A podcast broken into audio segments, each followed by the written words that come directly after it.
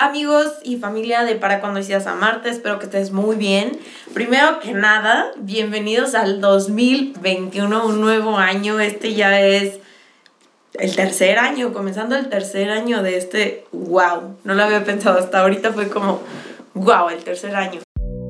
Sin importar dónde estás, tu edad, situación o pasado, hoy puedes comenzar a vivir tu vida plenamente.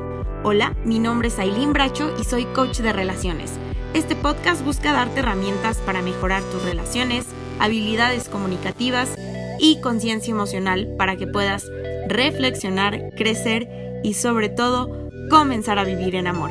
Disfruta el episodio.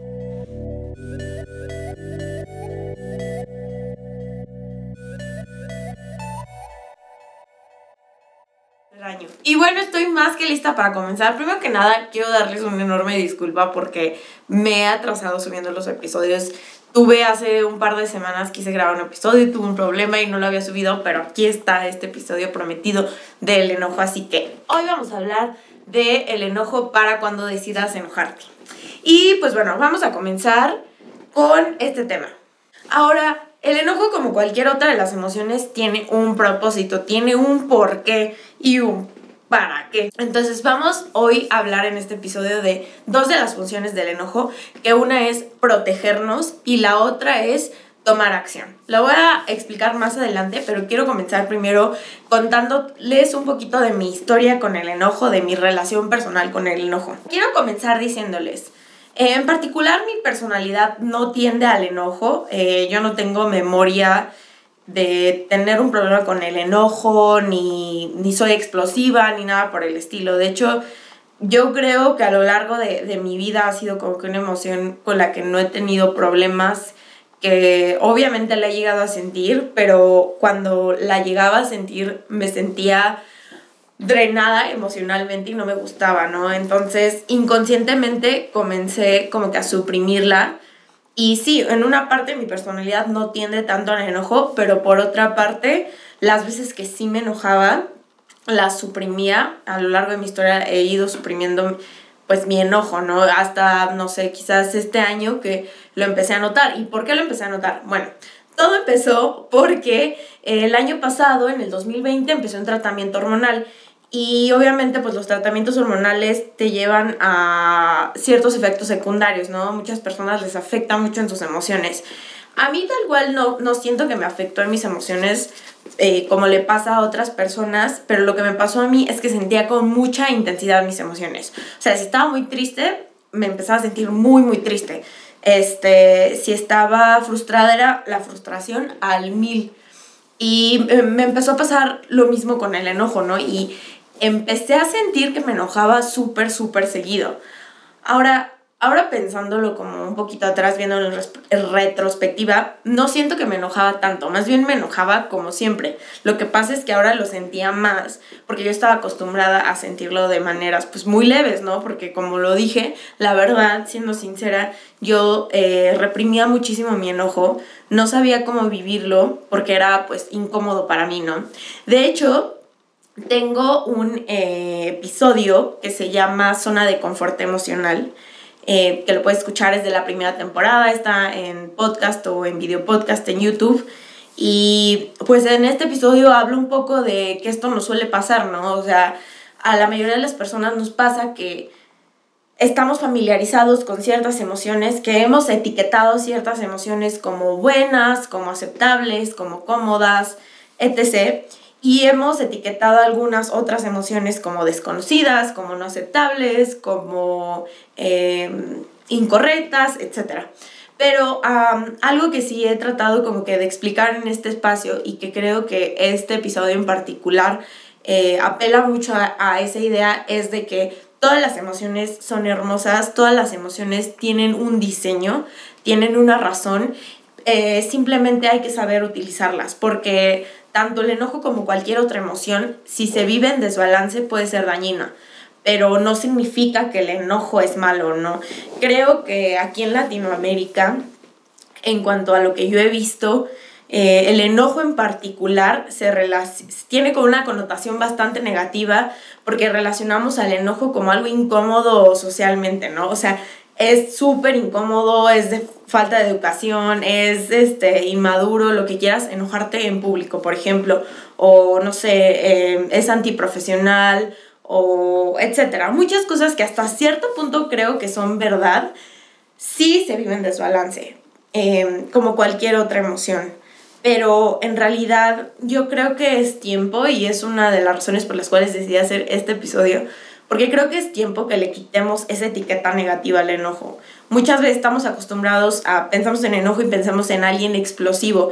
Eh, sé que hay gente que si, tiene, si su personalidad tiende al enojo, que a veces explotan, ¿no? Eh, desde, desde niños o ya adultos, ver a un adulto explotar y comenzar a decir cosas em, que van a herir a la gente a su alrededor, a gente que aman, pues es bastante triste, ¿no? Y, y qué triste que relacionemos al enojo con esa explosión o esa explosividad. Pero hoy te quiero decir, el enojo no es eso. Eso definitivamente viene de un enojo mal manejado, pero el enojo definitivamente puede funcionar para otras cosas muy, muy bellas. Entonces, pues vamos directo a explicarte las dos funciones que te explicaba al inicio del episodio. Entonces, la primera función del enojo es protegernos. ¿Protegernos de qué o para qué?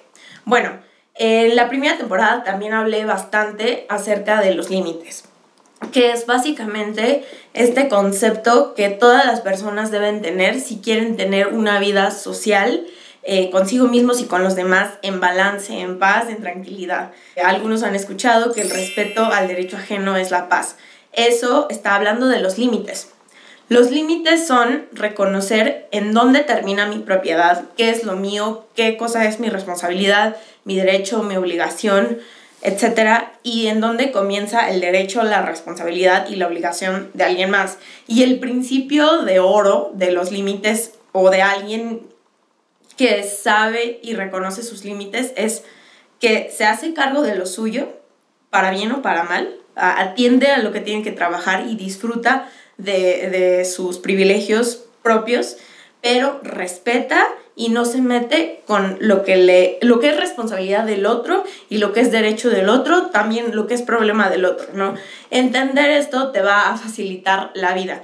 Y hoy otra vez vuelvo a recomendar este libro que lo he recomendado en ya varios episodios, que se llama Límites del doctor Henry Cloud y John Townsend. Está buenísimo, voy a dejar el link eh, en la descripción para que lo puedas comprar si eso quieres, o audiolibro, etc.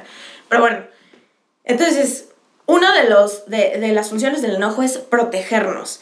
Eh, ¿Qué pasa? Si yo tengo claro, si soy alguien sano y tengo claro dónde terminan mis límites y en dónde comienzan los límites de la otra persona. Cuando alguien quiera violar, traspasar, eh, estirar los límites para algo que ya no le corresponde, o sea, que invade mi propiedad, ya sea que eh, se está robando mis derechos, que me está cargando con una responsabilidad que no es mía, Em, a lo mejor que hasta me quiere ayudar, porque muchas veces en los límites querer ayudar a alguien en algo que no es nuestra responsabilidad y no es nuestra carga, eh, puede ser una piedra de tropiezo para la otra persona, ¿no?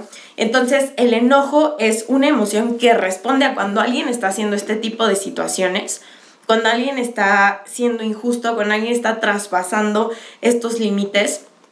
Entonces, nosotros naturalmente respondemos con enojo. Y el enojo sirve para decir, wow, haz algo al respecto, ¿no? Eh, protégete, habla con esta persona, eh, haz algo al respecto. Em, yo creo que muchas veces, especialmente aquí en Latinoamérica, somos muy transigentes con las cosas que no deberíamos de permitir y con las cosas que sí debemos permitir, como el enojo para la protección de unos límites sanos, de una convivencia sana, de relaciones sanas, eso sí lo permitimos, ¿no? Eh, no proteger tus límites lleva, por ejemplo, a, relaciones tóxicas, problemas eh, con la autoridad, a problemas de disciplina, a, pueden ser mil y un cosas, o sea, podría ser la lista enorme, pero realmente a la larga, eh, no proteger tus límites realmente va a traer muchos problemas. Entonces, hay que saber enojarnos eh, lo que sí te diría es una de las maneras prácticas para cómo enojarte es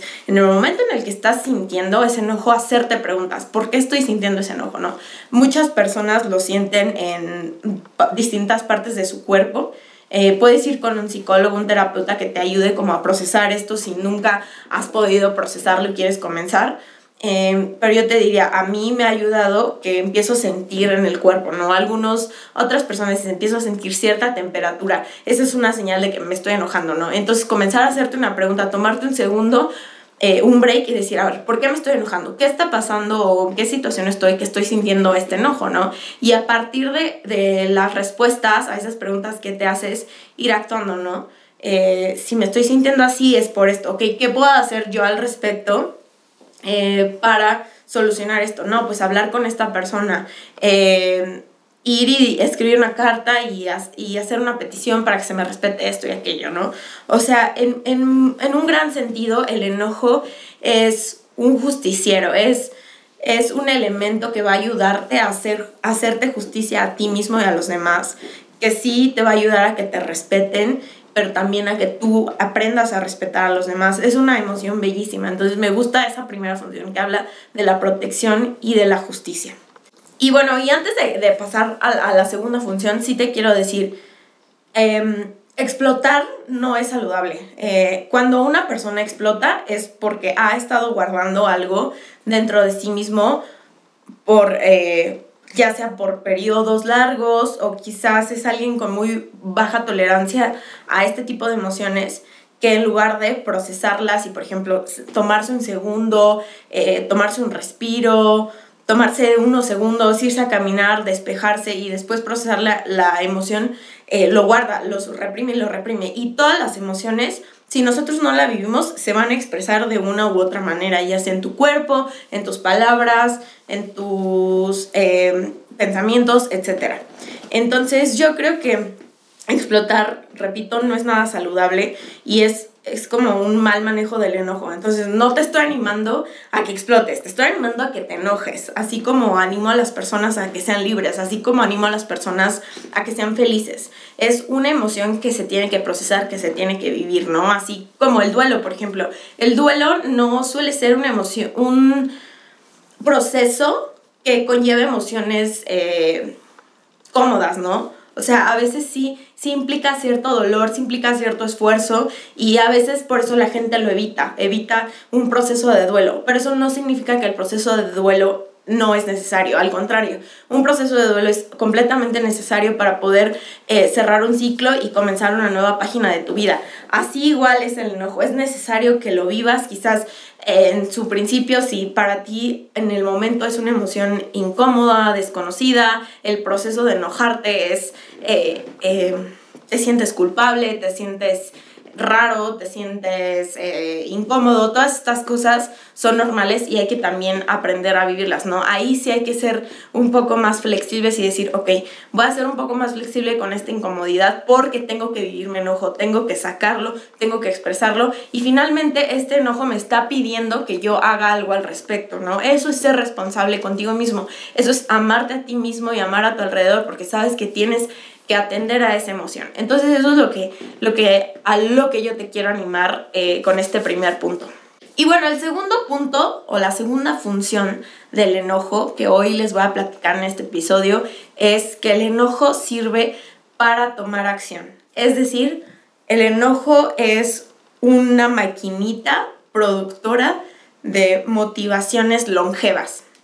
¿Y a qué me refiero? Todo el tiempo eh, en este podcast he hablado, en casi todos los episodios, de que es súper importante que estés continuamente revisando tus motivaciones para hacer cualquier cosa, porque muchas veces podríamos hacer algo bueno, pero con las motivaciones equivocadas y entonces se convierte en algo contraproducente. No es necesariamente de tanto beneficio, de tanto bien para nosotros o para los demás.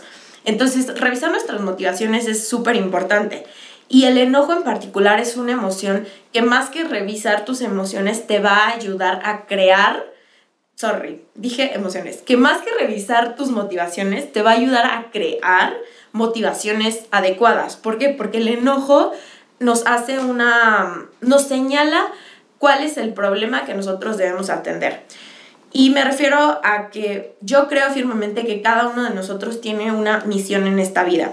Entonces, cuando hay algo en la vida que nos enoja en particular, eh, si tú te sientas y reflexionas y piensas, ¿qué hay en esta vida? ¿Qué problema social o qué problema eh, de tecnología o qué problema en nuestra sociedad, en mi vida, en la naturaleza, etc.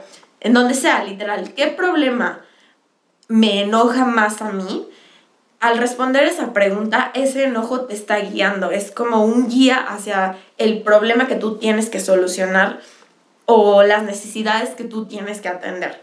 Por ejemplo, si a ti te afecta en sobremanera la injusticia a las personas indefensas, que serían como el sector de niños y, el sector de personas de la tercera edad, eso te está dando una guía de que para ti eh, una de las misiones de tu vida es solucionar eso, ¿no? Entonces, eso, ahí el enojo te está dando una motivación longeva, una motivación lo suficientemente fuerte, lo suficientemente trascendente para que tú eh, tomes acción, tomes pasos para hacer algo al respecto. Y finalmente alguien con una motivación así de trascendente, así de pesada, así de longeva, va a lograr hacer cosas grandes, cosas eh, trascendentes, cosas importantes en lo que sea que se proponga. Cualquier artista, profesionista, eh, coach, líder espiritual, lo que sea, que tiene una motivación longeva, una motivación adecuada, ha sabido utilizar su enojo.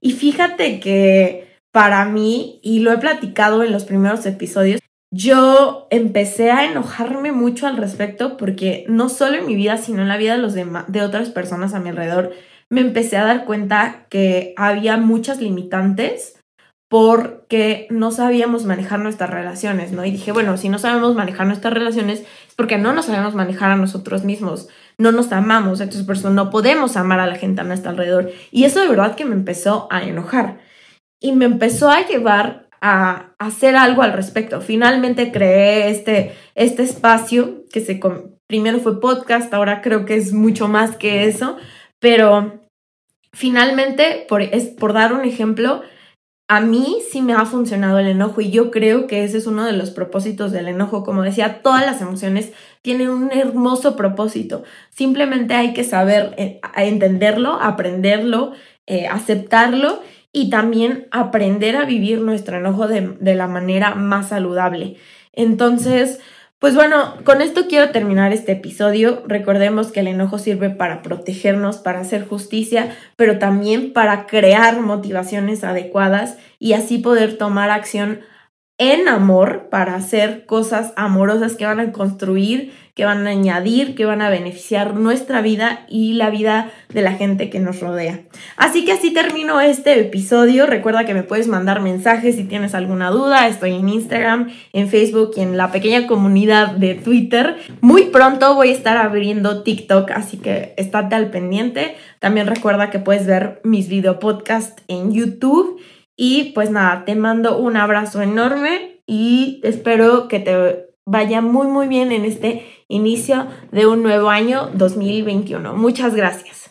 Ah, y antes de terminar, también quiero agradecerle a Alfredo García de Alba que me regaló un tripié y una lamparita que ya estamos utilizando en este episodio, así que la utilizamos con mucho amor. Te mando un beso y un abrazo, Alfredo. Muchas gracias.